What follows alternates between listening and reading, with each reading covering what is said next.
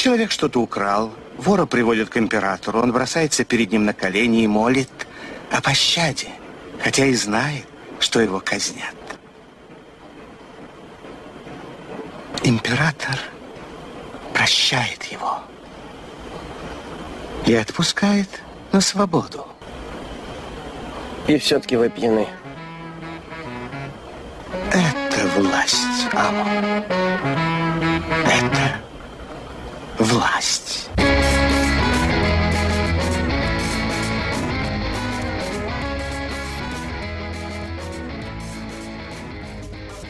Всем привет, это подкаст «Деньги, Джоули, Драконы». Здравствуйте. Здравствуйте, Никита. Здравствуйте, Алан. Ну что, 101 выпуск сразу же после того, как мы ответили на вопросы Вселенной и зачем, как там... э, Да, самый главный сущего. вопрос Вселенной 42, да, ответ на него, как известно. Ответ на него, да, 42. Да. А сегодня будет э, один из главных, наверное, ответов на вопрос, который меня мучил. Кто такой Николай... и Кос- Не Костер Валдау, а, Ни- а Николай Макиавелли. Коля, Коля, кто же ты по сути? По масти кто ты? Не, не это- по масти я тебе. Персонаж, который, наверное, как-то вот так вот случайно все время мне пересекался и попадался, вернее, на слух, но я не, не набирался сил, чтобы действительно изучить. И тут неожиданно подарок судьбы. Никита Иванович взялся. Ну, иными словами, я сейчас интерпретирую то, что было сказано ранее для слушателей дорогих, что просто отчаянно неинтересно было, да и все, и поэтому не, не лез в это дело. Но я здесь для того и нахожусь, чтобы рассказывать о тех вещах, которые тебе всю жизнь были неинтересны, и ты сторонился их. Я Ну почему? расскажу. Вот я, я, я искренне надеюсь, что к концу сегодняшнего выпуска я узнаю, а, как вести подковерные интриги, как э, манипулировать людьми и, возможно, применю это дело на практике, не знаю, где-нибудь э, в общественном транспорте, к примеру. А, Да. нет, в очереди, в очереди в поликлинике. Вот-вот-вот, да. Как из э, там с номерком э, 25-м стать... И последние станут минимум первыми. Вот. М? Это, собственно, мужчина этот же сказал. Ну, приблизительно. Нет, вот то, что я сейчас сказал, это из Евангелия, по-моему. А, Вот. Из Нового Ну, даже, по-моему, Завета. А ну, он же, наверное, здесь- читал тоже. Не, ну он-то само собой. А, Только как он к этому относился, это тоже особый вопрос. Об этом мы, может быть, заикнемся Мгм. сегодня. Не буду загадывать. Ну так о А. чем мы сегодня? О ком? А что вы, что вы думаете вообще о слове м, макиавеллианский, макиавеллианизм, макиавеллизм, макиавеллианство? Вот на что, ну хотя вы немножко уже сказали, да, на Мгм. какие мысли вас на- наводит фамилия Никола Макиавелли, да? Мне вот прям концентрированное определение политики сразу приходит на ум. Причем политики не в, а, не в античном э, смысле, а уже более такой современной. Современном, Челночно, челночная дip- дипломатия. Вот. Генри Киссинджер. Да-да-да-да, и простой Никола русский мужик. Да. вот ну, ну, где-то уже м, дипломатия, наверное, подплывающая, причем такая. м, не просто принести э, шмат мяса и какой-нибудь там шелк и по- попросить за это взамен там, корабли отвезти от берегов. Или дочку в а- институт устроить. Да, да, точно. А что-то более уже серьезное, долгоиграющее, стратегическое. Вот у меня вот такие ассоциации Ну, возникли. Принципе, опять же, да, то- то- да, да. Италия, Марио, а? Красиво. Ну да, в общем, более-менее все так и есть. Э, Прилагательное макиавеллианский, оно нередко используется как раз вот применительно к таким людям, к поведению, к, к типу личности, которому присуща вот такая холодная расчетливость, э, манипулирование другими людьми, эмоциями их. Ага, и а еще мне приходит на ум манипуляторная установка гидравлическая, которая на КАМАЗ вешается, такой кран такой складной, который грузы загружает в машину. То есть Ну, манипулятор это, манипулятор это человек, да, который людьми манипулирует, а еще это вот манипулятор вот такой, который грузы в себя загружает. Нет, а еще сейчас это в контексте э, психологии тоже важно. Это вот абьюзеры, да, да, манипуляторы да, да, и да, да, как да, он, да, подождите. Газлайтер. Вот, Газлайтер, хорошо, хорошо. Вот. Есть базлайтер, это из истории игрушек, а не это путать, газлайтер. Не путать с газлайтером, да-да-да, совершенно да, да, верно. Да, да. А, а, есть, а есть еще в мультиках про Вуди Вудпекера э, не Базлайтер, а Баз Базард. Но это вообще совсем а. другая история. Это гриф такой, который Вуди Вудпекера сожрать постоянно пытался. Вот, ну неважно. В общем, да, действительно, э, когда мы говорим о личностях, которые вот склонны к э, холодным манипуляциям, расчетливым, э, беспринципности, и играх на, на, на человеческих слабостях, то мы вот как раз говорим о таких вот макиавелианских заговорщиках, о макиавелианском каком-то складе личности. Это вот в мировой литературе какой-нибудь Яго из Отелло – Э, просто вот злодей просто потому, что может и все. Или в, в этом в Игре престолов мы постоянно что-то в последнее время теперь вспоминаем, как записали про нее выпуск. Мизинец Питер Бейлиш там вот это вот. О, ну это вообще, по-моему, прям бесконечные, да, вот совершенно лишенные всякой э, моральной составляющей, нравственной, там какой-то христиан в христианском смысле, да, всякие э, козни, которые он плетет против всех, это, это вот да, это он, я думаю. Даже не Варис, а вот именно Петир Бейлиш. Вот. А, например, в Короле Льве Шрам. Ну, это такое, не, ну это такое. Называть, э, ну, называть такого персонажа макиавелианским заговорщиком в «Молодом папе». Помнишь мы «Молодого папу» или ты не смотрел? Первый сезон смотрел. Пауло Соррентино. Мы же все-таки в Италии.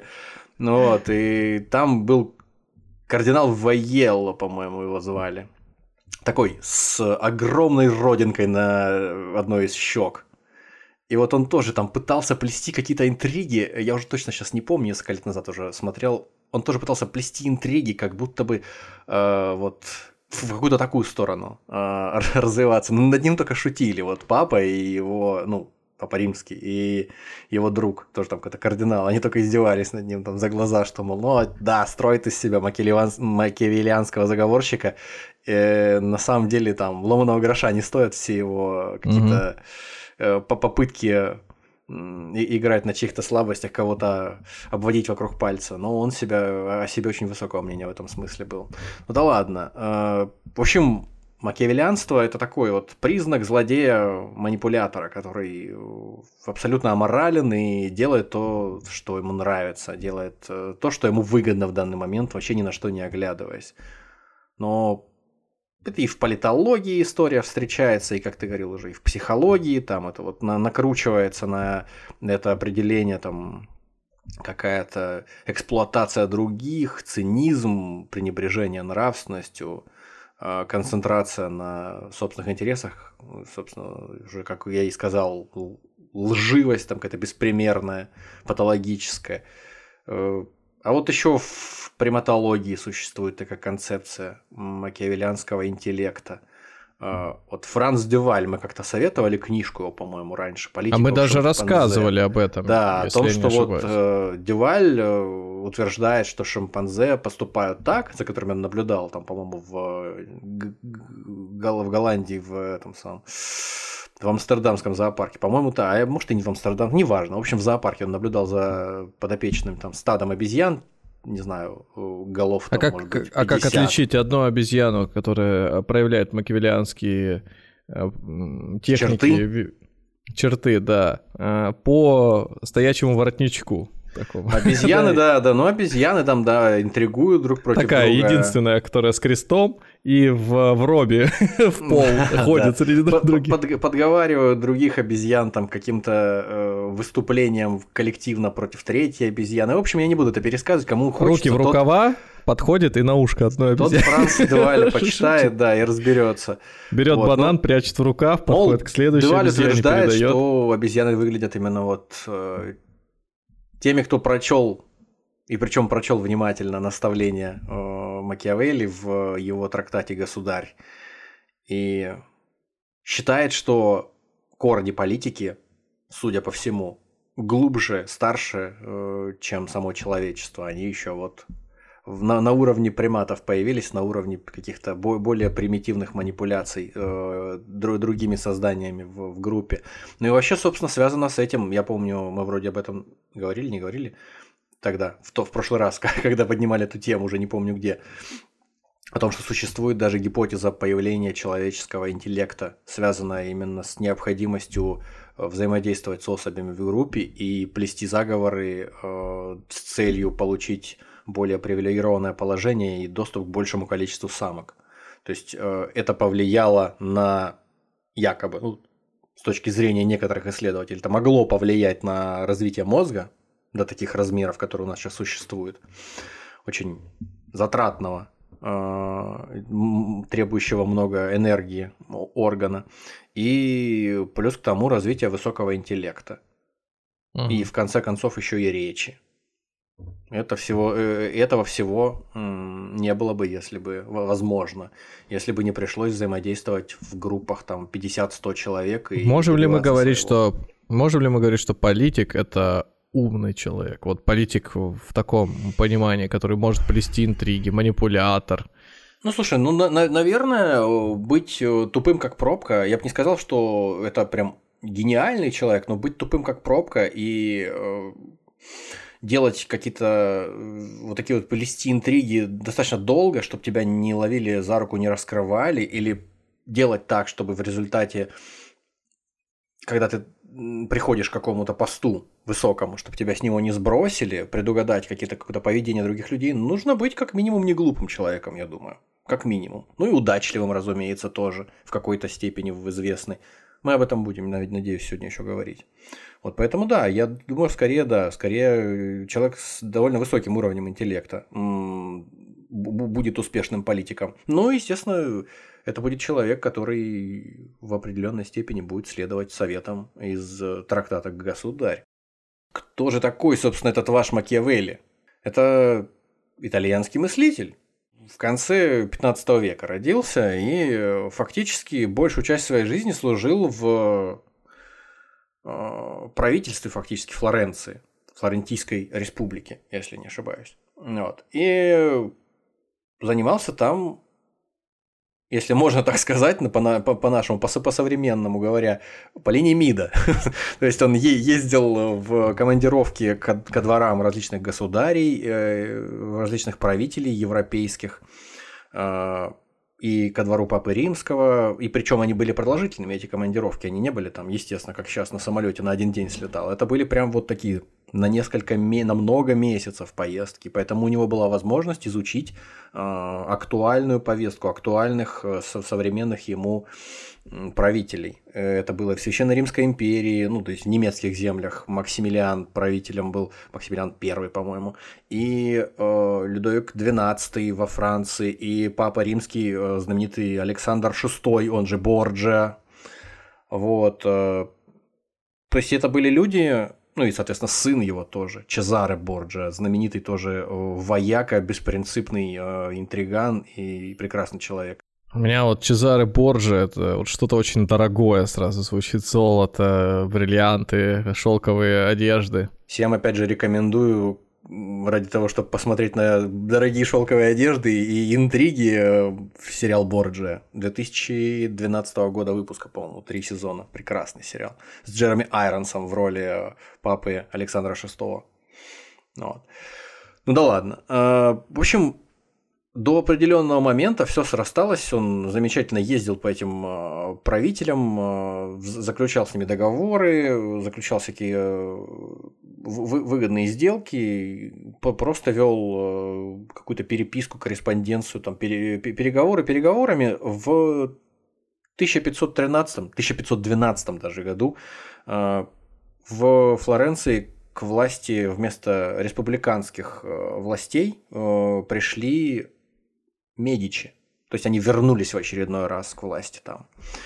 И поскольку Макиавелли был, в общем-то, и являлся до конца жизни, несмотря на то, что о нем э, думали и считали э, после того, как он своего государя написал, был приверженцем республики. Не был приверженцем монархии какой-то абсолютной, тем более. И поэтому за счет того, что он там был не сдержан на язык, э, ничего у него хорошего не получилось. Его пытали, его допрашивали, подозревали в том, что он подозревали в том, что он злоумышляет против вновь установившихся, значит, новоцарившихся властителей, пытали на дыбе. В общем, ничего хорошего. Но в результате сослали его в деревню какую-то под Флоренцией, и вот там, в 513-м, через год, очухавшись немного, отдышавшись после дыбы, он, э, шлепая значит, своими деревенскими галошами по грязи из какого-нибудь кабака, где в карты играл с ребятами, по вечерам писал те трактаты, которые сделали его знаменитым политическим мыслителем. То есть размышления о первой декаде Тита Ливия, э, как там, э, история Коструччо Костракани из Луки и вот государь. Но известен он непосредственно в первую очередь государем. Будем говорить, печально известен. Э, вышла впервые в 1532 году. Э, напечатана была эта история. И, в принципе, более-менее э, стала сразу практически известной. Ее стали широко распространять. Она вот и, и, и тогда была, начала переводиться на разные языки, и вот сегодня уже, конечно, тоже на десятки языков переведена. Вот.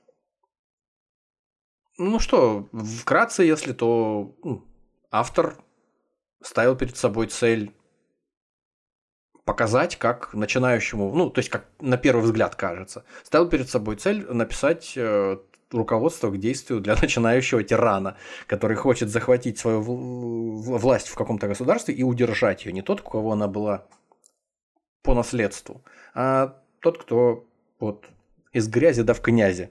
Скорее для почему таких людей. Почему, почему именно тирана? Ну, мы увидим это в будущем. То есть э, человека, который, ну не то что тирана, наверное, это может быть не совсем правильно. Ну, в общем, человека, который э, достаточно жестко правит. С другой стороны, э, сомневаюсь, что в XVI веке, если ты правишь как-то мягче, чем в среднем остальные по больнице, то долго ты засидишься на своем месте.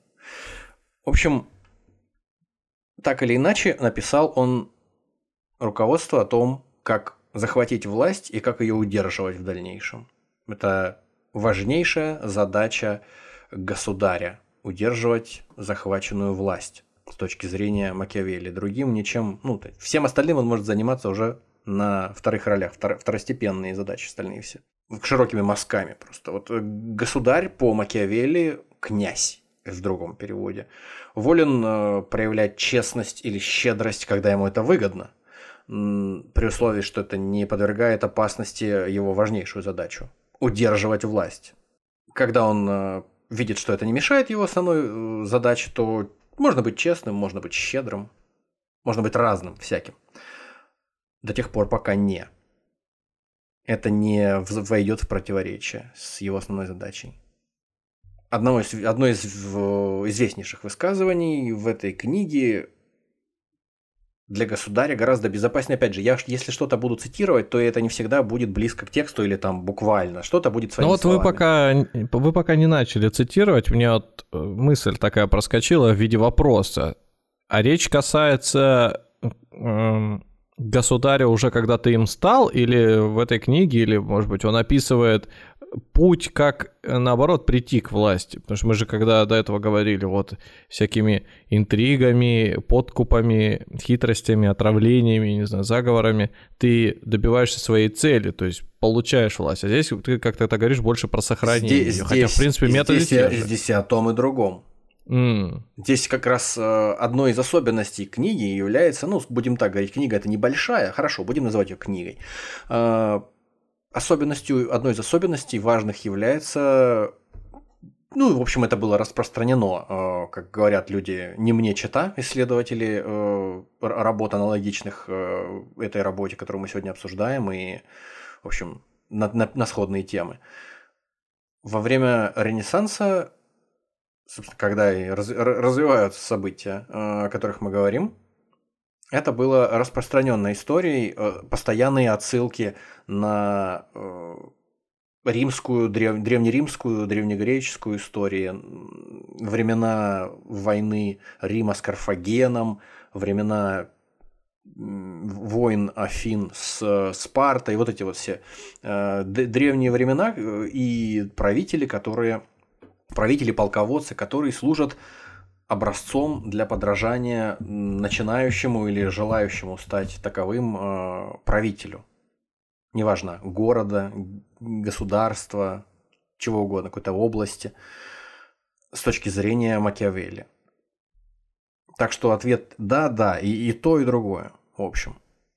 Одно из известнейших высказываний в этой книге для государя гораздо безопаснее вселять в своих подданных ужас, чем вызывать их любовь.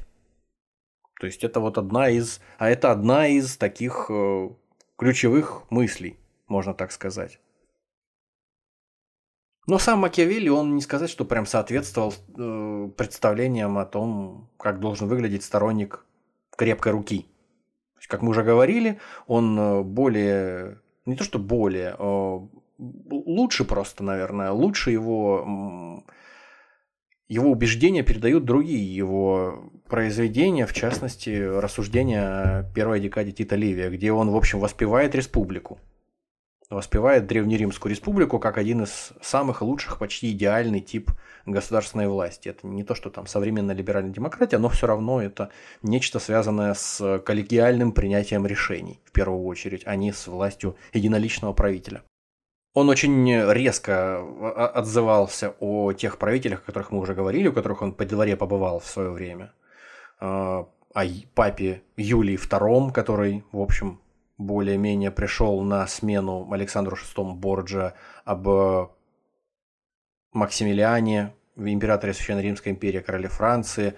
Он знал их хорошо, и он мог делать определенные обобщения и определенной вольности себе позволять в описании. То есть папа, папа Юлий какой-то вообще помешанный, Максимилиан совершенно безнадежный правитель, бесполезный, никогда не может решить, нерешительный, не, не знает, э, что ему предпринять, прислушивается к каждому последнему мимо проходившему притворному, которому что-то сказал, и никто не знает, э, что от него ждать. Луи XII типичный француз, французский король, совершенно не понимающий, не имеющий понятия, как управлять государством. В общем, всех расширял. Всех сильных правителей всех расширял. Все ни на что не годны. А он за это по башке не получил? Книгу-то он издал не только для себя и своих родственников. Нет, это то, что, о чем я сейчас говорю, это у него вылетало и раньше. Это не только, не то чтобы прям появилось в государе, а до этого, до, до этого не. То есть дотянуться до каждого не получается, все равно ведь э, он знал себе цену. Он знал себе цену, mm. он был уверенным в себе mm-hmm. человеком, и пока он э, был послом, естественно, навряд ли он им рассказывал такие честные и правдивые вещи в лицо этим государям. Но тем не менее. С другой стороны, это вот один взгляд, один взгляд на э, государя сводится к тому, что Макиавелли написал руководство для начинающего тирана. Другой взгляд э, за счет того, о чем я сейчас говорил, за счет его бэкграунда, его прошлого, он скорее сводит, уводит нас к тому, что, возможно, Макиавелли написал такой закамуфлированный памфлет на то, что тирания работает вот так, ребята. Читайте, не только государи, но и люди, которые вокруг них находятся. Читайте и думайте, надо вам это или нет допускать, чтобы приходил к власти единоличный правитель, чему он, собственно, во время в бытность свою служащим вот во Флорентийской республике препятствовал, собственно, сам. А, острая сатира, сати, сати, острая сатира на произвол самодержавного князя. Вот что такое государь, по мнению других людей. Но есть и третий взгляд, который объединяет э, и, и то, и другое. То есть всего понемножку. Возможно, всего понемножку в этой книге. Возможно, у него были мысли попытаться не беспристрастно преподнести то, как э, приходят к власти государя, но при этом показать, э, нужно ли это. Нужен ли такой государь, нужна ли такая система управления для его подданных. По его собственным словам, я учил государей становиться тиранами, а подданных от них избавляться, сказал он когда-то. В книге есть примеры просто как самих тираний, древних и современных ему, так и примеры мятежей против этих тираний. А он больше теоретик был, ну, то есть вот человек, например, написал книгу «Как э, разбогатеть и стать миллиардером знаю, там, Ну, за а как, пять как, шагов». как же можно а вот сказать, что как же он э, мог быть теоретиком, когда он присутствовал месяцами э, под локотком у такого количества правителей? Он видел, как они правят. А некоторых из них он видел в моменте э, становления их э, славы. Допустим, вот Не-не-не, я имею в виду, что человек, который написал книгу «Как разбогатеть», э, и не, не- не богатеет, а вот человек, который говорит, вот как э, прийти к власти, он чего Не добился? обяз- Или он я не думаю, что обязательно э, рассуждать о деторождении, если, ну, то есть, если ты рассуждаешь о деторождении, у тебя обязательно должны быть дети и так далее и тому Мгм. подобное. Поэтому человек, который наблюдал э, с близкого расстояния за тем, как единоличный правитель правит, и как единоличным правителем становятся, и что нужно сделать для того, чтобы это произошло успешно и приносило тебе э, только радость и длилось как можно дольше, Я думаю, что у него вполне достаточно было для этого опыта. Как минимум, э, тот самый уже упомянутый нами э, Чезаро Борджиа, у которого он тоже много времени провел, с которым он проводил дипломатические переговоры, когда войска Чезаре, на минуточку, папского сына и герцога в дальнейшем, подступили к Флоренции. То есть он много времени провел в разговорах с этим человеком, он много знал о том, как этот человек, что этот человек делал для того, чтобы достичь того положения и захватить те территории, которые он захватил. Не раз приводил его в качестве примера, вот именно в государе, в качестве примера чуть ли не одного из э, образцовых правителей, соответствующих большинству критериев образцового э, государя, образцового князя, э, которые приводит Макиавелли. А что можно назвать, вот, э, так сказать, пиком его карьеры? Я думаю, пиком карьеры, а, ты имеешь в виду пиком карьеры самого автора. Ну да. Пиком карьеры автора можно назвать момент, когда он в течение, если не ошибаюсь, 14 лет, э, с 1498 по 1512, вот как раз э, был дипломатом. Ну, то есть был э, человек, который выше его был, а вот он вторым был. Вторым по- в МИДе. За- заместителем министра иностранных дел, если можно так сказать, если, мне, не- если я все правильно понимаю. И вот на этой службе он провел 14 лет до тех пор, пока не пришли Медичи и не захотели испытать на прочность его кости.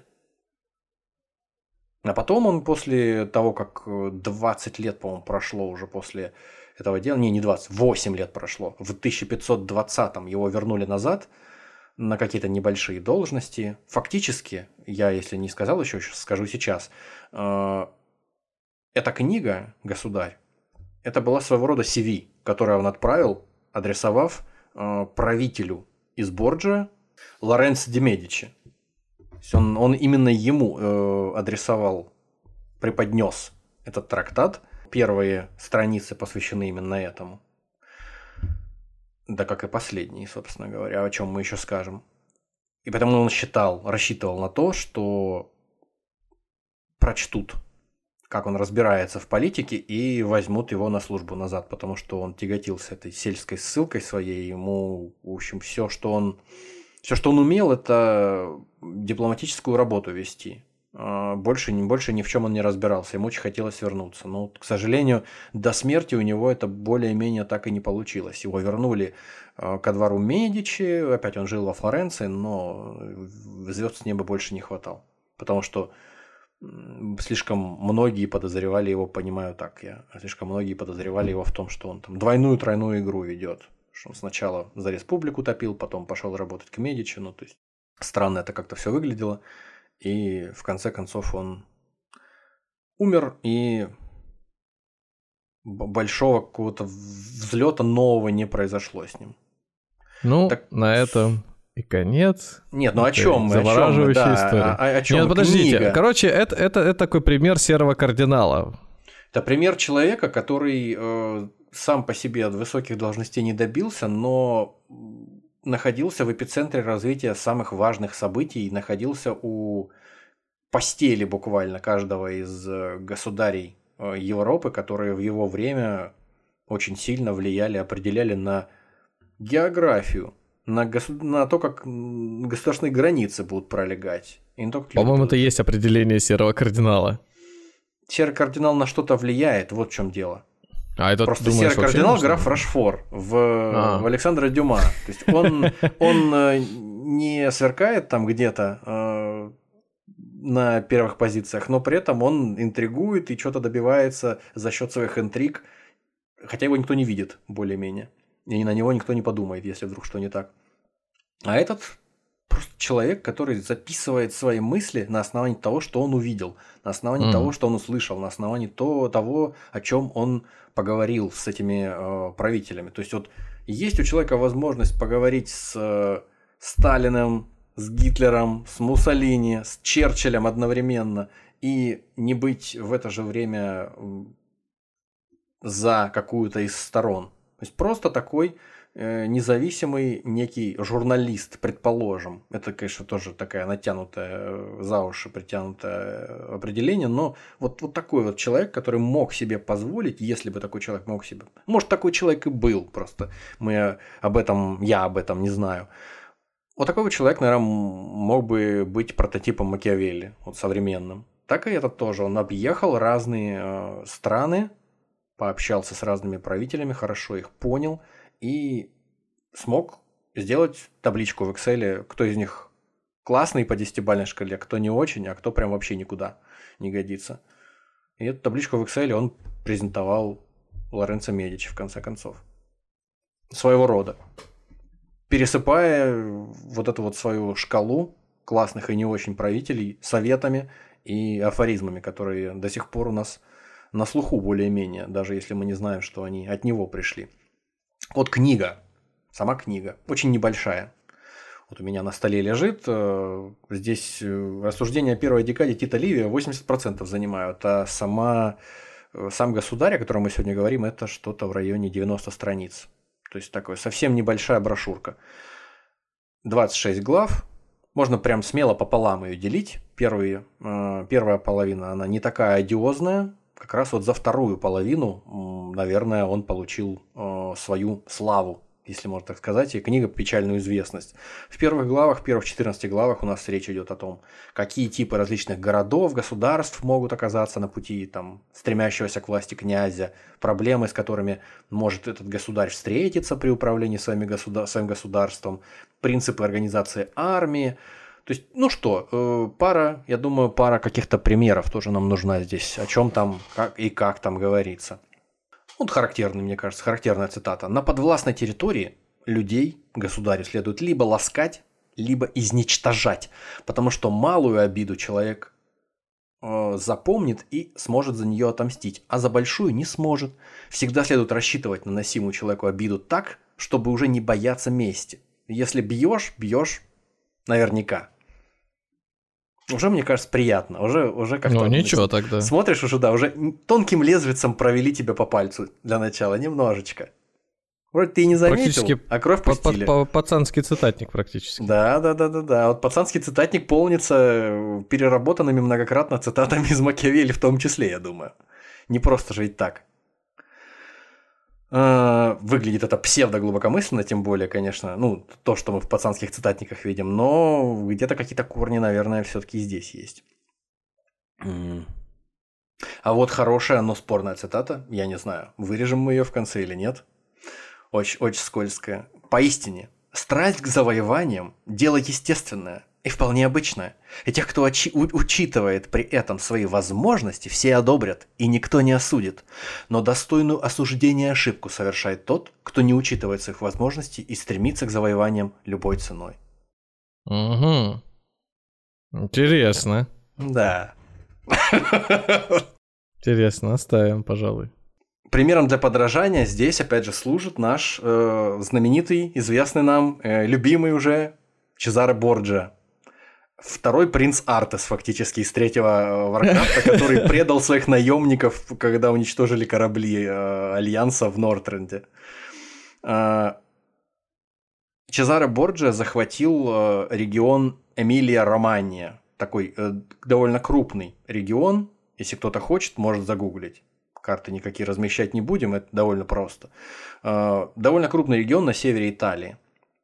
Э, он его захватил довольно жестко. Действовал. Он, как обычно, в принципе, всегда был э, жесток и даже жесток, не жалел никаких э, возможностей для того, чтобы добиваться своих, э, своих целей. Так вот, э, когда овладел Романией герцог Чезаро Борджи, он поставил наместником в этом регионе да, тоже довольно сурового человека Рамиро де Орко. Ну, собственно, по имени даже понятно, что человек суровый. Орко. Он, да, де Орко. Он был резким, крутым мужиком и пресекал всякое неповиновение, наводил на народ, на народ э, трепет. И когда уже стало понятно герцогу, что ну, такие суровые меры уже больше не нужны, уже более-менее все, завоевание закончено, люди э, у твоих ног. А люди к этому моменту уже стали просто изнемогать под гнетом э, Рамиро де Орко. Герцог Борджа сделал ход конем. Он решил свалить все проблемы на своего подручного Рамиро де Орко. Несмотря на то, что приказы отдавал ему сам. И это была просто рука, которая исполняет приказы. И вот он как будто говорит, моя рука виновата, а не я сам. В результате, в какой-то момент, на площади Чезены, один из городов э, в регионе Романия, жители обнаружили разрубленного пополам де Орко. Боже! Пополам а так, как? Вдоль или... Вот этого, вот этого я не знаю, история умалчивает. Да пусть даже и на четверо разрубленного, неважно. В общем, разрубленного пополам. Э, рядом с ним валялась колода окровавленная и то ли меч, то ли кинжал, что-то такое. И документы. Я, я такой-то, такой-то. Прошу в моей смерти никого не винить. Да. Не-не-не, прошу считать меня виновным во всех грехах, э, которые, которые обычно сваливают на Чезаро Борджа. Да. да. Я в этом во всем виноват самолично. Только я. Э, как пишет Макиавелли свирепость зрелища одновременно удовлетворила и ошеломила жителей Романии. То есть люди были в таком шоке. С одной стороны, они были спокойны, что наконец зло, да, зло пресекли, настоящее. А с другой стороны, конечно, были в ужасе от того, что бы было, если бы они оказались на месте этого дядьки по имени Де Орко. Вот такой вот э, пример для подражания у господина Макиавелли, Самый лучший князь на свете. Вот еще напоследок это половина, чтобы закончилась уже наша половина трактата. Мы приведем еще один пример. Замечательных людей, на которых призывает а, автор этого трактата равняться. Это некий Агафокл Сиракузский, это четвертый век до нашей эры, Сиракузы, Сицилия, и Оливеротто из Фермо, это подобно музыке звучит просто все, не правда ли? Оливеротто из Фермо, э, который уже жил и действовал в те времена, когда автор трактата достиг сознательного возраста и занимал свою самую продолжительную должность. Так вот, что их связывает, этих людей, и почему они такие прекрасные в глазах Макиавелли? Прекрасные такие правители. Они очень ловко захватывали власть достигли ее, конечно, злодеяниями, само собой, но хитростью и лицемерием. И тот, и другой, но при разных обстоятельствах выманили отцов города, либо Сиракуз, либо Фермо, а, еще не будучи правителями, в укромное место, якобы для разговоров, для совещаний, и под тем или иным предлогом всех их умертвили, после чего и в том или и в ином случае все остальные были ошеломлены этим, жители подотчетного этого города, Сиракуз или Ферму, и подчинились э, власти Альверотто и Агафокла соответственно. Вывод. Творить зло и обиды врагам нужно разом, чтобы не пришлось повторять это регулярно. А захватив власть и решив иную проблему, понемногу начинать творить добро для подданных, завоевывая их расположение. Обиды наноси разом, чтобы их не успели распознать и не опомнились, не распробовали. А благодеяние, наоборот, твори мало-помалу, чтобы все о них узнали и как можно лучше распробовали. Ну, мне кажется, это очень здравомыслящие какие-то здравомысленные да. э, советы.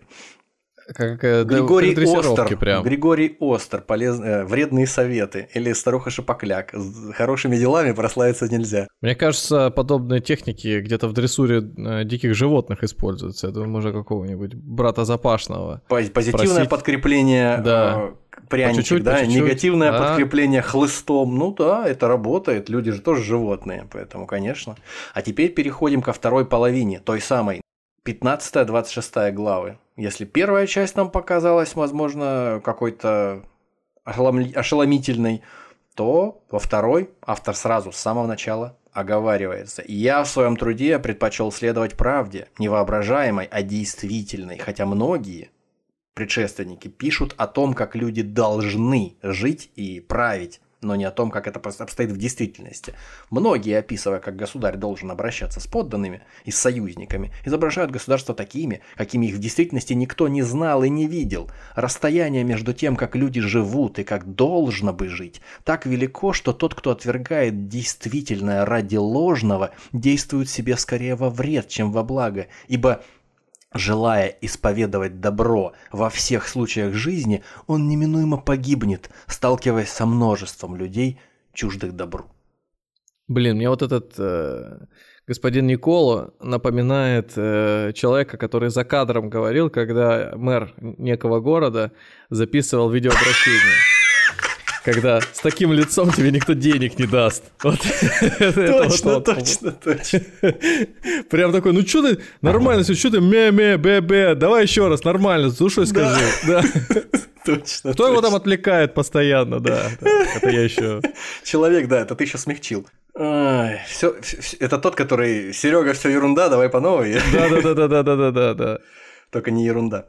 Ну что ж, между скупостью и щедростью что следует вы- выбирать государю? Ну, конечно же, скупость. Потому что князь, разорившийся, будет вызывать у своих подданных только пренебрежение и презрение. А этого допускать нельзя. Это такие вещи, э, которых государь вообще допускать никогда не должен. Ненависть и презрение. Люди не должны тебя ненавидеть и не должны тебя презирать. Что-то нужно сохранять баланс, чтобы они тебя боялись, уважали, чтобы они не восставали против тебя, но при этом до ненависти не опускались и до пренебрежения. Потому что в таком случае и в одном, и в другом тебе, скорее всего, долго не зажиться на этом свете. Или, по крайней мере, не засидеться в государях. Мгм. Что еще такого Боялись, классного? но не ненавидели. Вот Что так. еще? Ну да, да. Боишься, значит уважаешь. Ну то есть не стоит вопрос, быть жестким или сострадательным и милостивым. Естественно, тебе нужно быть жестоким. Люди в массе лживы, непостоянны в пристрастиях и желаниях, неблагодарны, склонны к предательству, они избегают любой опасности и преследуют лишь собственную выгоду.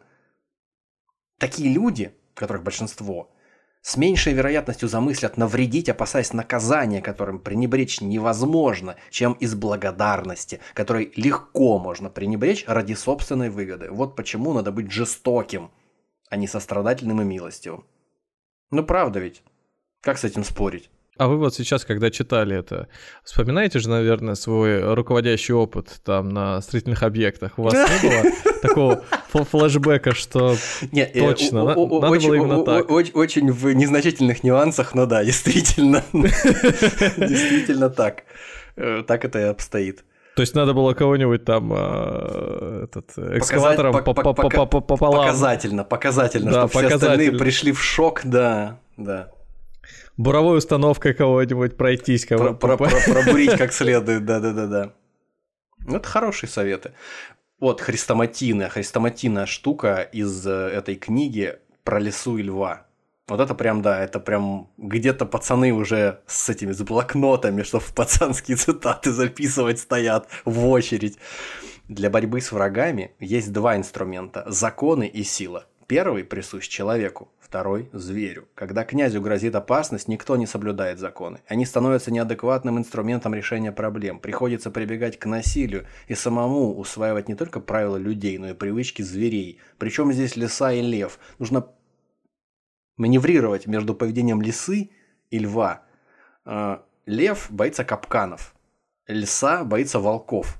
Нужно становиться лисой, когда нужно избегать капканов, и волком, когда нужно прошу прощения. И вот сейчас прям по Фрейду оговорочка для пацанских Да, да, да, да, да, да, и, да. и львом, когда нужно отпугнуть волков. Когда которые в цирк цирке не выступают. Вот. А те, кто всегда уподобляется льву, просто глупцы. Ну, то есть, кто прет на пролом и в конце концов попадет мордой в капкан, расставленный перед ним. И это совсем не означает, причем, что нужно показывать всем свою истинную суть. Большинство должно видеть образ, этот красивый образ э, благородного э, владыки. Его нужно всегда всем показывать, а быть тем, кем тебе выгодно быть. При всем Ой, это прям как э, Никсон про Кеннеди говорил. Сделайте мне образ такого же классного парня, как Кеннеди, да. Там, я-то знаю, что он полное ничтожество и... И сволочь. Да. Князь должен стремиться не отступать от добра, если это возможно. Однако правитель обязан быть способным и на зло, если это необходимо. Ну, тут уже такие вещи э, довольно тривиальные. Пошли повторения того, что мы уже до этого сказали. В принципе, абс- абсолютно аморальная история. Э, будь циничным, насколько это возможно. Если ты помнишь, что главная твоя цель это у- удерживаться у власти, то все остальное для тебя уже второстепенно. Но и, естественно, о советах. Плевал я на ваши советы, но ты должен, если ты хочешь стать князем, государем, правителем, ты должен избегать поддаваться лести. Мгм. При этом, с другой стороны, потому что если ты позволишь себя обольстить, то тебе в лапши на уши навешают и обойдут тебя вокруг пальца. И, возможно, ты останешься не у дела, кто-то вместо тебя станет государем. Но при этом тебе нужна правда. Несмотря на то, что тебе не нужна лесть и не нужна правда, бросаемая тебе в лицо каждым встречным, мол, у тебя изо рта воняет, князь. Ну, это неприятно слышать. А постоянно всех заставлять там рубить пополам, как вот того вот мистера Дель Орко, э, ну, не хватит при- подданных. Поэтому нужно соблюдать здесь баланс тоже. Выбрать несколько людей доверенных, которым ты будешь позволять говорить себе правду, но только тогда, когда ты им это позволяешь, когда ты их об этом просишь, только на ту тему, о которой ты просишь. И вот этим людям нужно доверять, прислушиваться к ним, но поступать по-своему. Все равно. Поступать уже в зависимости от того, что они тебе наговорили. Еще интересный момент в конце. Как я уже говорил, э, идет обращение, как и в начале, идет обращение, если не говорил, то говорю сейчас, идет обращение, как и в начале э, трактата, к Лоренцо Медичи. То есть в начале был разговор о том, что посвящаю вам эту э, работу, а в конце э, был призыв к Лоренцо Медичи объединить под своей властью Италию. Потому что Италия Мгм. разрознена, разорвана на куски, и французский король, и испанский король, и папская область, все друг с другом воюют, какие-то разрозненные города-государства, все в огне. Все, все люди, люди страдают. Только ваша семья, благословенная семья Медичи, может что... Надо сейчас вспоминаем, да, человек пишет этот трактат в надежде работу получить, поэтому ну, судить его строго нельзя. А работодатель единственный во Флоренции, это вот Медичи. А, Британский историк Квентин Скиннер, несколько лекций которого я при подготовке к этому выпуску послушал, и, в общем, он специалист в этой области, по всей видимости, как о нем отзываются другие, э, кто, кто пишет и говорит на эту тему, он отмечает интересный момент вот в этом финальном аккорде э, разговора с Лоренцо Медичи, ну такого, как это сказать, заочного.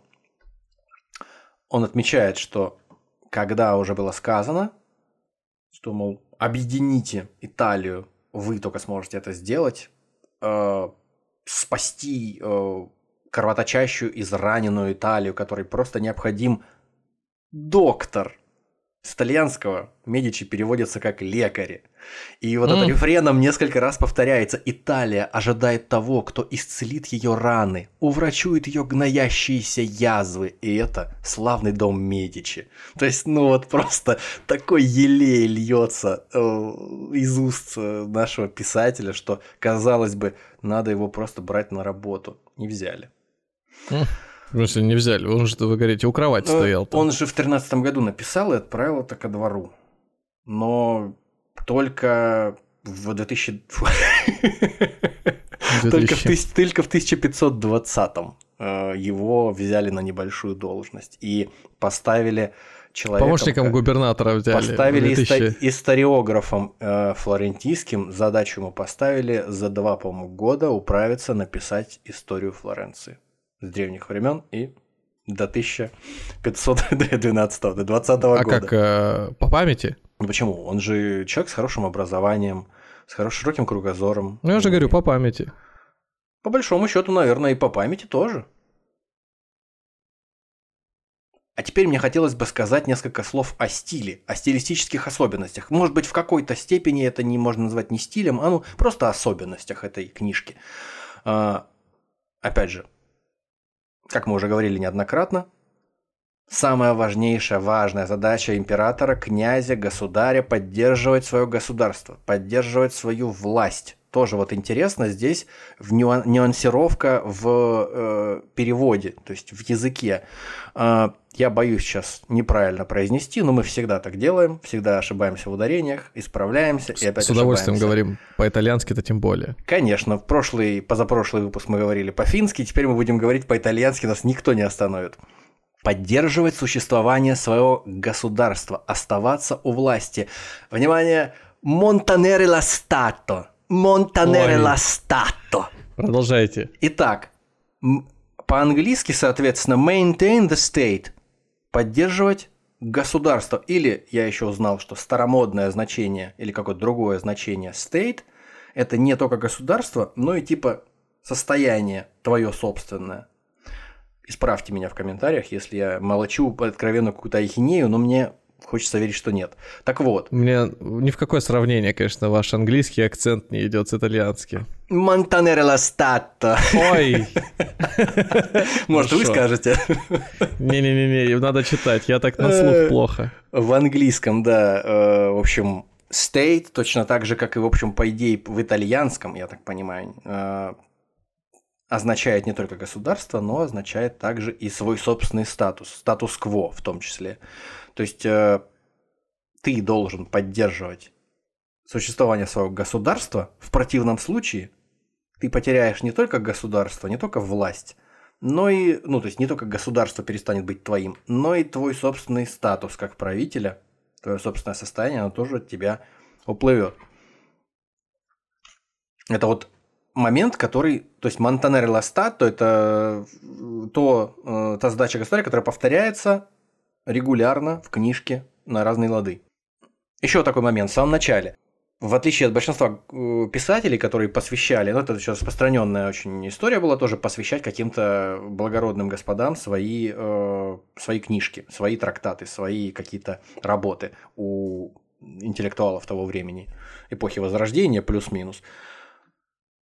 То есть они обычно э, обращались к государям, каким-то владыкам, благородным людям, богатым и влиятельным, на манер «ты великий, а я ничтожество». Это вот что-то угу. вроде того, как к Ивану Грозному обращаются какой-нибудь там боярин и пишет «твой раб Ивашка там какой-то», несмотря на то, что он принадлежит какой-то боярской фамилии. Самоуничижительные какие-то такие вот обращения используют. Но я думаю, что-то в этом есть. Но при этом Макиавелли здесь вот совлил формальность только в двух словах. В начале что там я тоже недостоин, мой трактат недостоин вашего внимания, но потом он ведет себя так, как будто хочет сказать, ты новичок в государственном управлении, ничего там не смыслишь, а я умудренный опытом человек, поэтому слушай меня внимательно. То есть вот довольно, довольно так сухо и э, по существу рассказывает, как будто бы он батя, которого должны слушать, потому что знают, что он разбирается. Ну, не то чтобы экстраординарная вещь, но любопытная, мне кажется. Еще вот в этой сухости он э, постоянно говорит так, как будто бы в, не знаю, в 10 класс вспоминаю, в Visual Basic эти блок-схемы. То есть if, then, туда-сюда. То есть э, пример такой. С людьми знатными надлежит поступать так, как поступают они. С их же стороны возможны два образа действий. Либо они показывают, что готовы разделить судьбу государя, либо не показывают. Первых в случае, если они бескорыстны, следует почитать и ласкать. Относительно вторых, если они не поддерживают государя из малодушия или природного отсутствия решимости, то ими нужно попробовать воспользоваться, особенно теми, кто сведущ в каких-то делах. Если же они противостоят государю умышленно, из честолюбия, то они думают о себе больше, чем о своем новом государе. Таких следует опасаться, видеть в них врагов, способных всегда погубить государя. То есть вот такие вот зарисовки, которые э, превращаются в какое-то ветвящееся дерево возможностей, ты находишься здесь там, если, если ты отвечаешь на вопрос так, да, нет, да, нет. Такая простая, логичная э, манера преподносить какую-то мысль. Она алгоритм. Ута... Она, да, такой алгоритм, который немножко утомительным становится со временем, когда ты прям часто с этим сталкиваешься. Там, ну, это такой стиль просто. Никуда не денешься. То есть приходит к тебе человек, ты такой думаешь, так, поддерживаешь ли ты государя? Э, и как... Э, а что, такой вопрос стоит, что ли, сейчас? Э, я вас не совсем понимаю. Ну, естественно. Проходите, вам в соседнюю комнату. На второй этап собеседования. Вот ты ложь. А то решил тут с огнем поиграть. А там, соответственно, уже другой вопрос. Чем хотите заниматься? Лесом, э, газом, э, железом, металлом? Да, да, да, да, да. Или вы айтишник?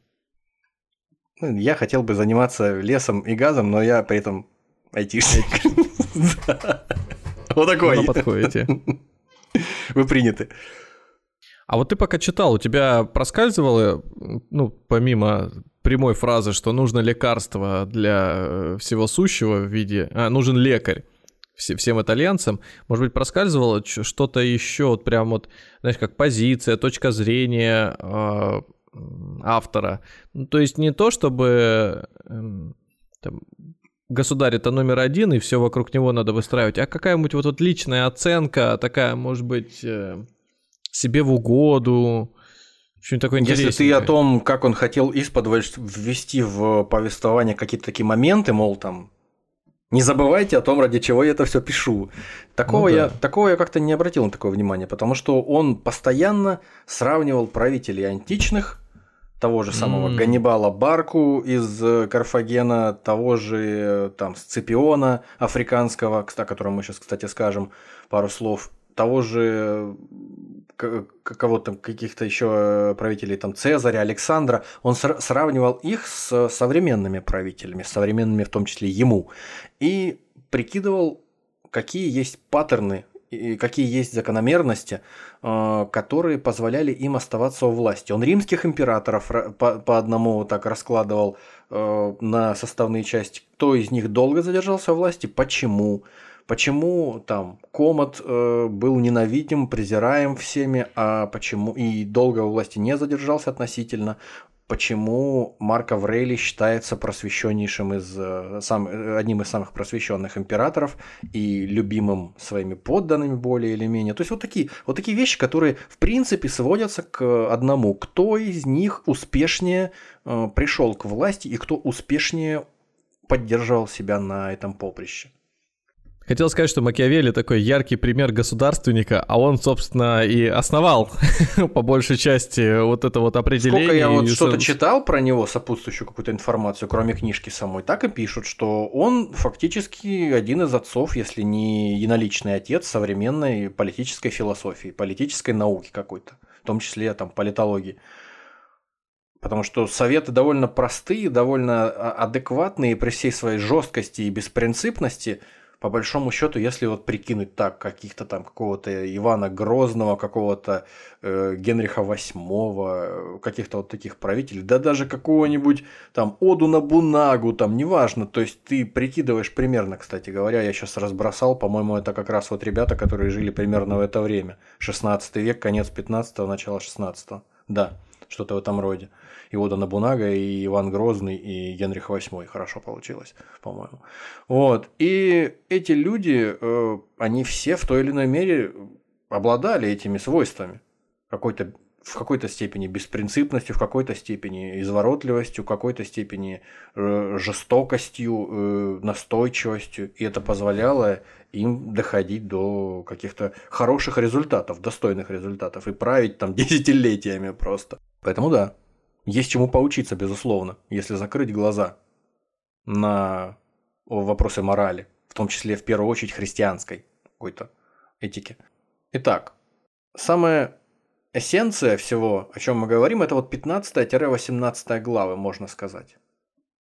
А, о пороках и добродетелях государя, о щедрости и бережливости, о жестокости и милосердии, о предпочтении страха или любви своих подданных, о верности своему слову, которое, как известно, тоже следует хранить э, только до тех пор, пока это тебе выгодно, а потом немилосердно его нарушать, если тебе это нужно. Иначе тебя просто найдут разрубленным пополам на какой-нибудь площади, в конце концов, и спишут на тебя все свои долги.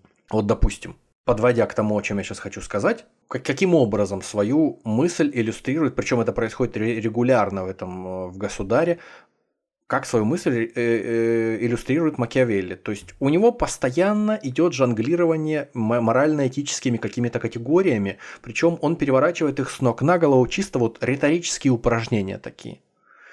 Почему так, а не иначе? Почему того э, правителя называют милосердным, а этого э, называют э, жестоким? Почему этого называют скупым, а этого называют э, щедрым? А в действительности, мне кажется, как он говорит, это все совсем иначе. То есть у него такая максимально с, э, подход как у софиста такого, который способен доказать э, и прямую какую-то посылку, и противоположную. Совершенно спокойно, с, одинаковым, э, с одинаковой легкостью. Вот, допустим, Сципион Африканский, 2000, э, 235 год нашей эры. Считался, считается. Образцом милосердия, ну, на тот момент, когда пишется трактат «Государь». Он столкнулся с мятежом на землях современной Испании помиловал зачинщиков, ни на кого не наказывал. Мол, милосердный господин. Но через короткое время опять начался мятеж, он повторился.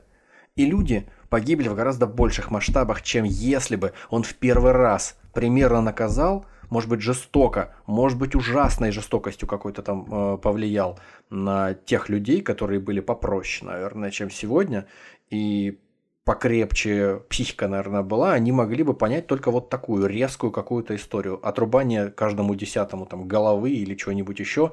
В общем... Дилемма с вагонеткой. Как кажется Макиавелли в этом рассуждении о Сципионе, он допустил не милосердие, а глупость. И поэтому, когда все говорят, что он милосерден, я считаю, что он глупый, просто дурак. Надо было просто рубить им головы в первый раз. И народу бы столько не погибло при втором восстании, потому что оно привело к тому же, что и первое. Или вот Луи XII. Его все считают страшно скупым по отношению к своим подданным, по отношению к своему двору. Но, как Макиавелли считает, он на самом деле щедрый. А почему? А потому что, когда он вел все свои войны, он ни разу не вводил дополнительных налогов, связанных с этими войнами, не обременяя этими налогами своих подданных. И поэтому он щедрый человек. Он вел свои войны и э, восполнял все прорехи в своем бюджете из бюджетов которые, стран, которые он завоевывал, или региона, которые он завоевывал. Поэтому его подданные не несли издержек в этот момент. Так что милосердие и э, жестокость, щедрость и скупость – это в этом отношении, в, с точки зрения Макиавелли, это относительные категории. И поэтому к ним сильно привязываться – он не стал бы. А, слушай, а вот э, хорошо, он описал человека, которого считали скупым, при этом Людовик отматывая чуть-чуть.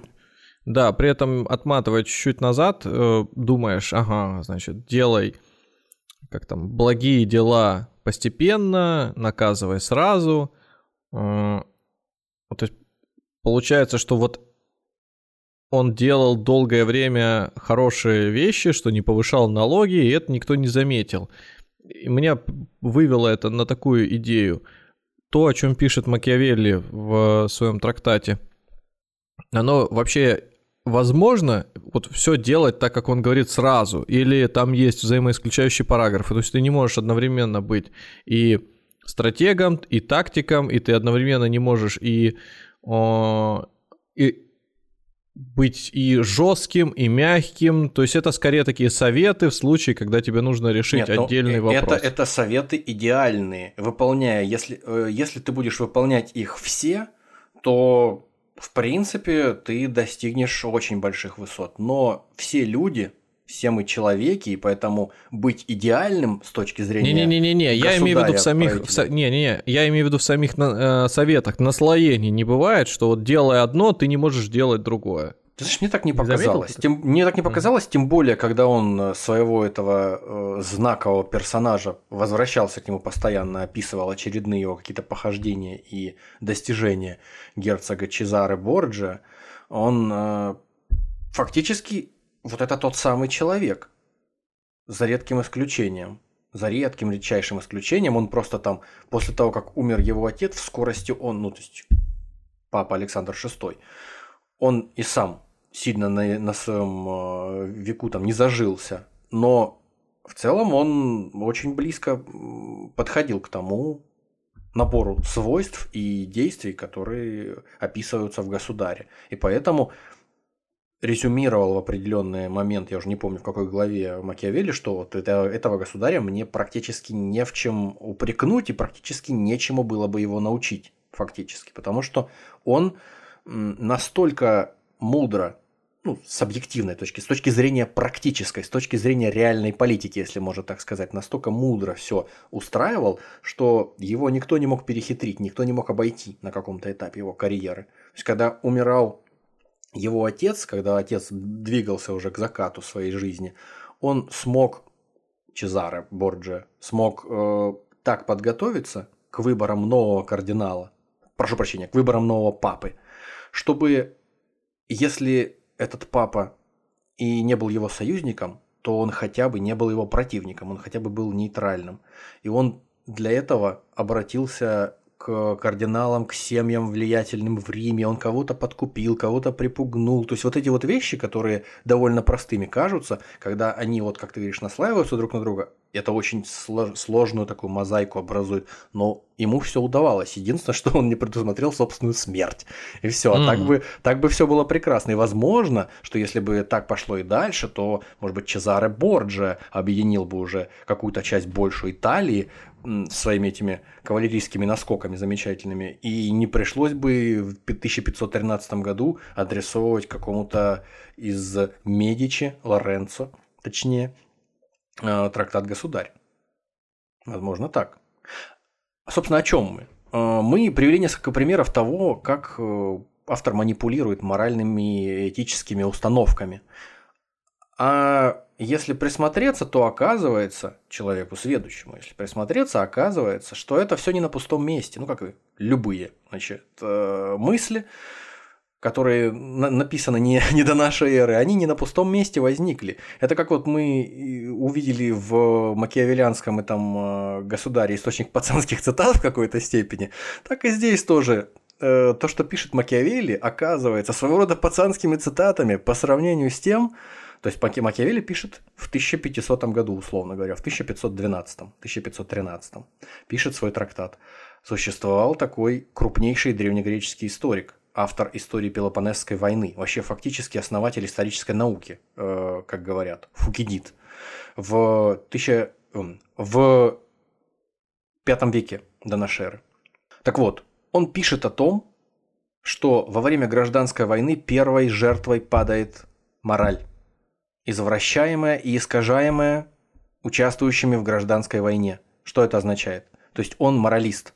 Он э, именно указывает на этот порог. То есть когда происходит гражданская война, на которую, о которой он пишет в Пелопонесской войне, то есть э, война Афин и Спарты, фактически греки между собой сражаются, и поэтому война гражданская – все стараются преподнести свои пороки под видом добродетелей сразу же. Трусость под видом осмотрительности, безрассудство под именем храбрости, ярость и безжалостность нарекают истинными проявлениями мужества.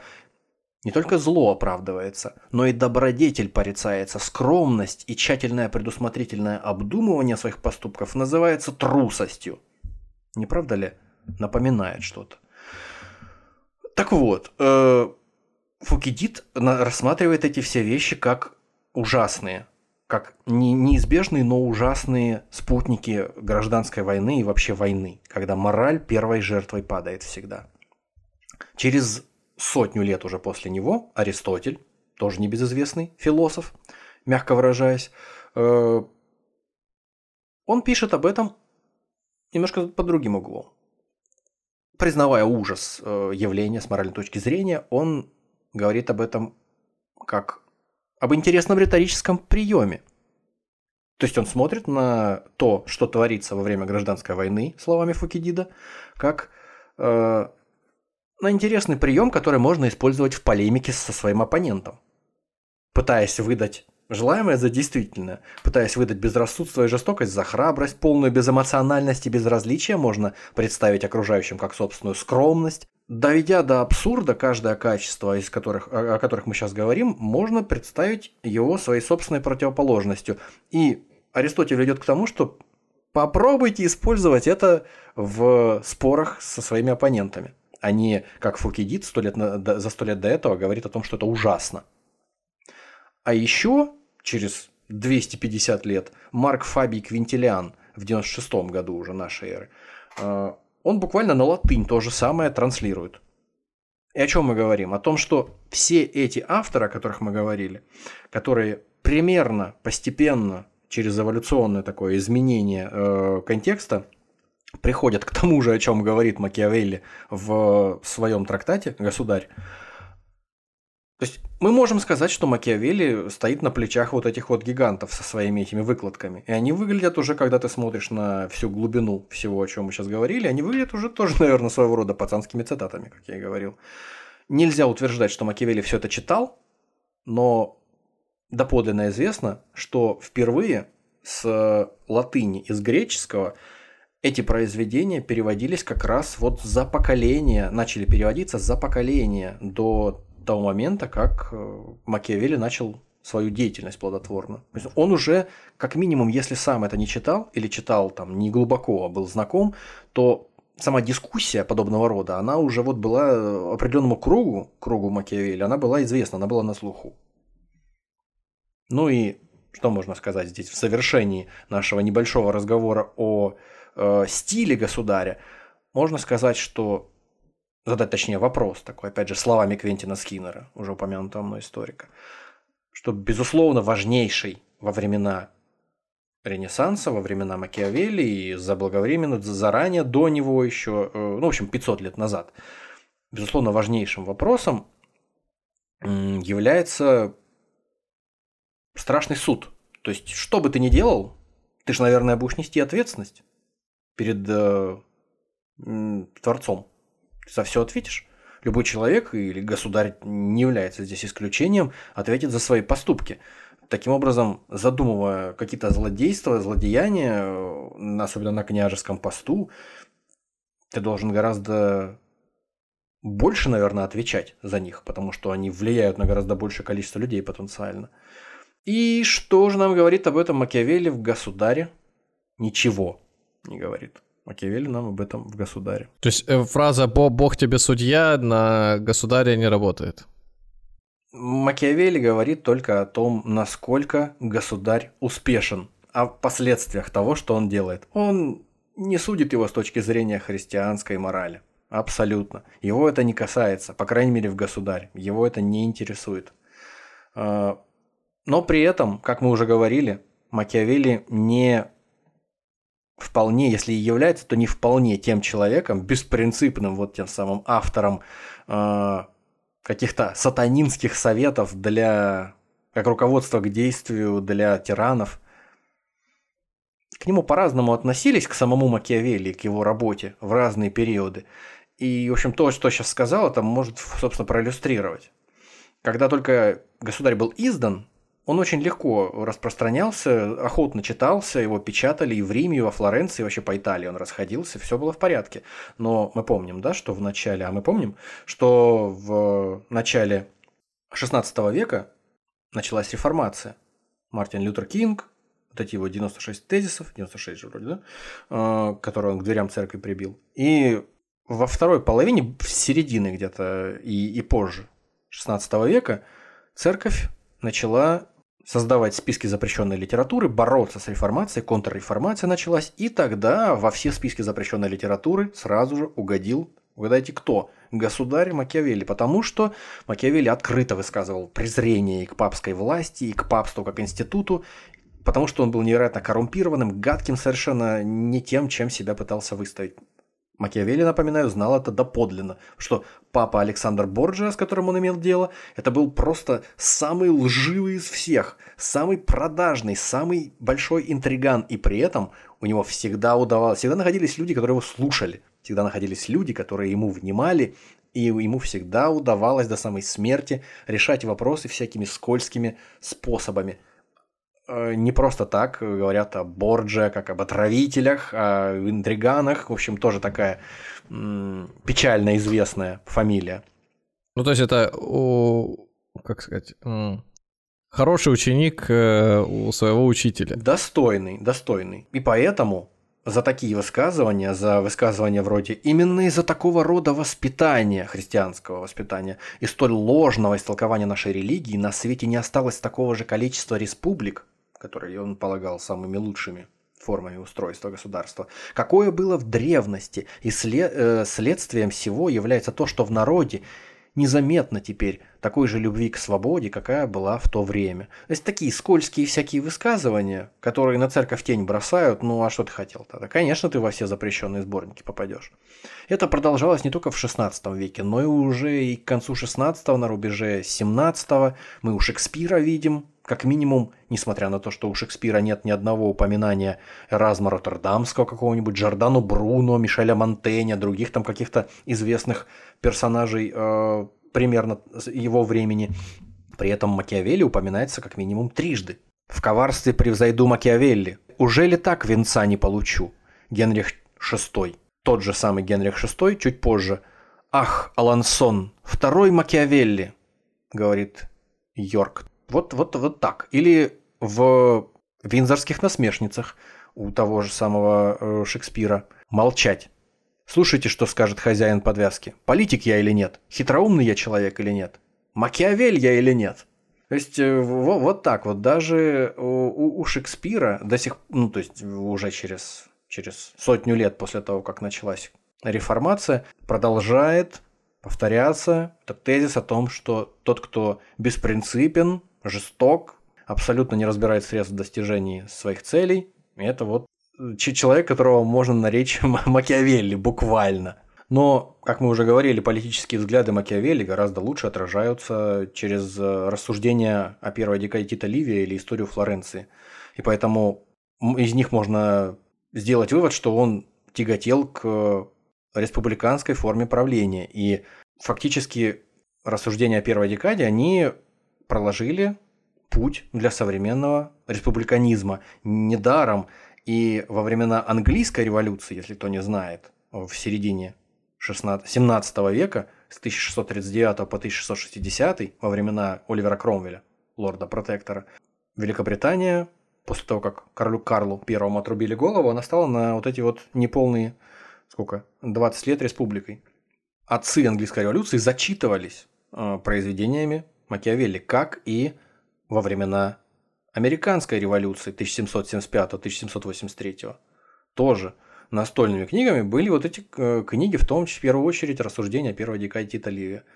И, и поэтому же во времена так называемого ресорджименто, то есть национально-освободительного движения итальянцев в конце XIX века, на кинотаф, то есть на мемориальную такую усыпальницу э, в действительности не содержащую мощей человека, то есть его, его трупа какого-то останков, на него приходили молиться, то есть приходили ей поклоняться. В базилике Санта-Кроче в Флоренции э, стоит его мемориал, и к, к нему приходили как раз вот деятели этого ресорджимента за счет того, что он выступал за республику, но самое главное, что в конце своего государя он призывает Лоренцо Медичи освободить Италию от э, внешних врагов и объединить ее в единое государство, что было основной задачей у деятелей того самого ресоржемента. В конце всего сказанного, какой совет мы можем, интерпретируя Макиавелли, дать каким-нибудь хорошим парням, которые хотят стать э,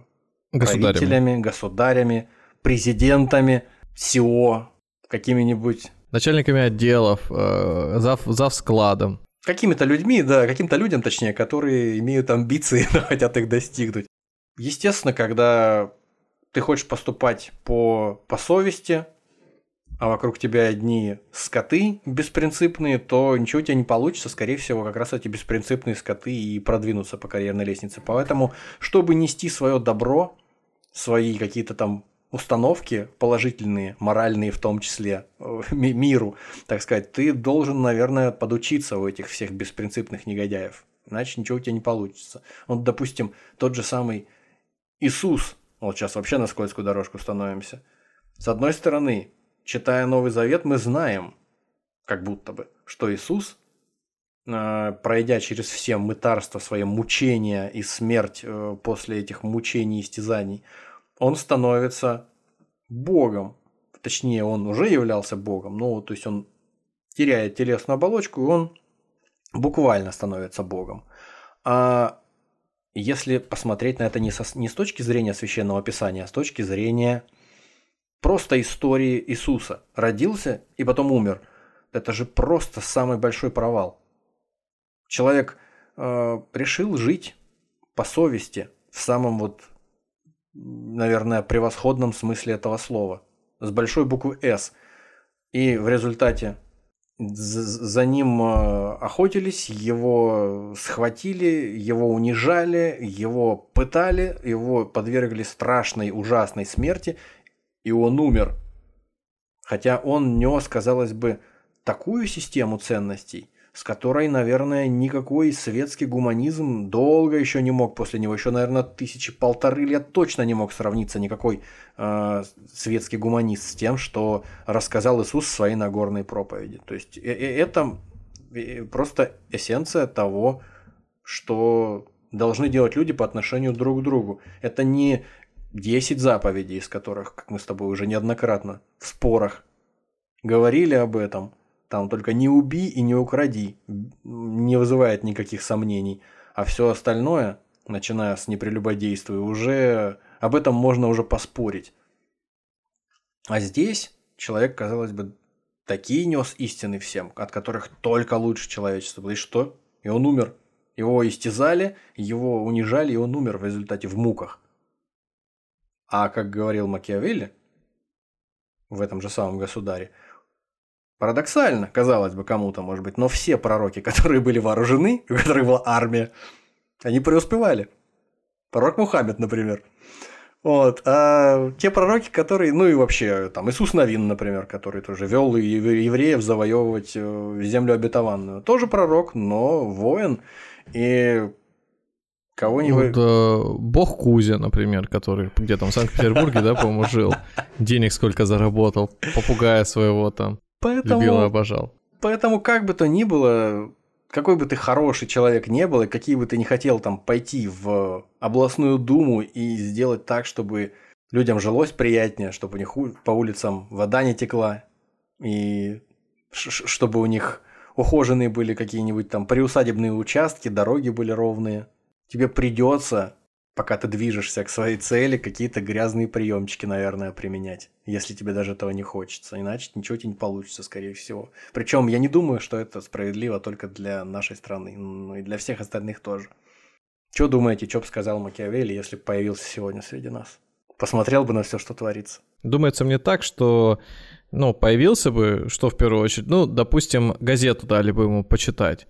Телевизор а, посмотреть. Ну, телевизор посмотреть, ну там какие-то понятные ему, может быть, вещи были бы, там процессы происходили бы. Но самое важное, ему нужно было бы пообщаться с какими-нибудь дипломатами, политиками, чтобы так геополитиками, чтобы как-то так вот про расстановку сил в природе поговорить. Ну... С Хазиным, э, э, с Катасоновым, со Стариковым, с Дугиным. И тут бы, и тут бы, я думаю, он бы расплакался, расплакался бы, потому что бы не услышал бы гордого, и гордое, гордого названия своей любимой Италии нигде. То есть все, были бы какие-то Соединенные Штаты, были бы какие-то Китай, Россия, Европа Не, ну, бы есть, целом... почему, почему есть Берлускони, конечно. Ну был Берлускони. Ну, почему? Он, до, есть, он, но он был. До, до, до сих пор в политике, до он, сих пор. Он, он этот, э, как до это, политик Шрёдингера. До сих пор зубы отбеливает, до сих пор э, загар, автомат, автозагар намазывает на лицо. Ну, я думаю, да, если бы ему показать просто во что превратилась бы нынешняя Италия, он бы, наверное, бы прослезился. А так, э, наверное бы он бы сказал, вот, видите, разбуди меня, как там у Салтыкова Через Щедрина. 200 лет? Через 200 лет я вам Спроси, расскажу, как живут итальянцы. Не-не-не, чем живет как правитель отдельно взятой страны. Вот то, то, то же самое все. Интригуют, воюют, э, свинствуют. Ведут себя по-свински. Да, я думаю, тоже не удивился бы ничему. Мне кажется, что эту книгу можно адаптировать еще как справочник по менеджменту. Я даже не удивлюсь, что какие-нибудь известные гуру просто взяли и слово «государь» изменили на «директор», а слово э, это, как они там, «народ» или как у него, подожди, как-то хо- хорошо слово звучало, не крестьяне. Подданные. Подданные, вот, подданные. А подданные на сотрудников, и все примерно то же самое будет. Из жестких мер, там, например, Согласен. вместо убийства увольнение, вместо... Или, там, или штраф. да, выговор какой-то. Вот и все, вот вам очередная методичка. В принципе, это да, такие по правила управления людьми, не прибегая к религии. Вот. Ну да, да, и, и к, к религии, и какой бы то ни было морали. Просто ну да, да. Ты, да. ты свободен, ты свободен от пут, от э, оков морали, пожалуйста, делай, что хочешь. Но, даже когда делаешь, что хочешь, это как, знаешь, бои без правил раньше называлось, то, что происходит в восьмиугольнике. На самом деле они все равно ведь с правилами. Правила все равно есть. Конечно. Они не такие жесткие и ограничивающие тебя, как в классической борьбе или в классическом боксе каком-то. Но тем не менее они есть. А, Так и здесь тоже. А, Нельзя доводить до того, чтобы тебя ненавидели. Нельзя доводить до того, чтобы тебя презирали. Иначе тебя зарежут ночью. У меня когда в детстве не было каналов, которые бы показывали эти бои из правил, без правил, я просто знал словосочетание, вернее, знал, слышал о том, что что-то такое есть. И мы во дворе думали, что действительно бой без правил, кто-то Да, может и с ножом выйти, и с газонокосилкой, Вот с у меня бензопилой. тоже такие мысли были, да. Потом оказалось, что там пальцем в глаз нельзя, э, там Затылок там нельзя бить, да. По, по- по всяким э, мужским ва- важным запчастям тоже нельзя бить. там, локтем, ло- локтем нельзя бить и все прочее. Все прочее, прочее. Ну да, хотя если две женщины сходятся э, в, в этом восьмиугольнике, то вот правило про то, что по мужским запчастям бить нельзя, оно отношение имеет только к рефери, например. Но это не так важно. Ну, на этом моменте На этом глубокомысленном замечании. Спасибо, что добрались до этого момента. Слушайте нас на всех платформах, где вам удобно. Яндекс Музыка, Apple Podcast, CastBox, Spotify, Pocket Cast, Overcast. До свидания. Всего вам доброго.